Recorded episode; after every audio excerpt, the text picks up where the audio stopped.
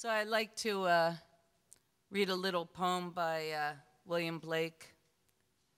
And I'd like to dedicate this little poem to the great Siberian tiger. The great Siberian tiger is truly beautiful. And like so many of our wild things,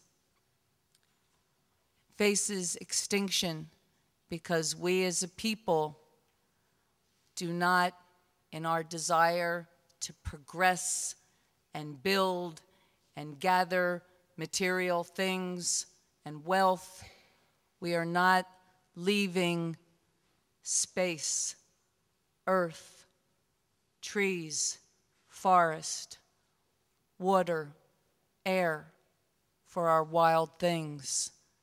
And when we lose our wild things, we lose our very heart.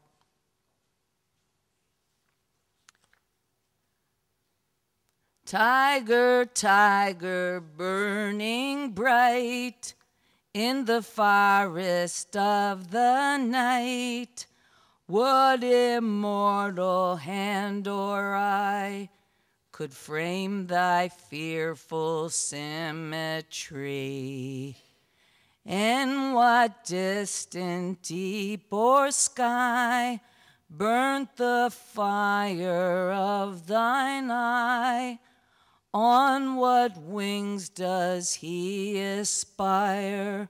What the hand dare seize the fire? And what shoulder and what art could twist the sinews of thy heart? And when thy heart began to beat, what dread hand and what dread feet? What the hammer, what the chain, in what farness was thy brain?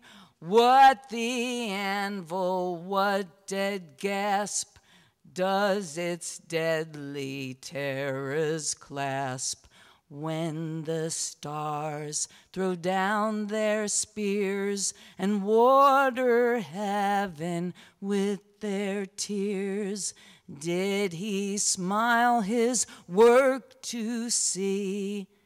Did he who make the Lamb make thee? Tiger, tiger, burning bright in the forest of the night what immortal hand or eye does frame thy fearful symmetry?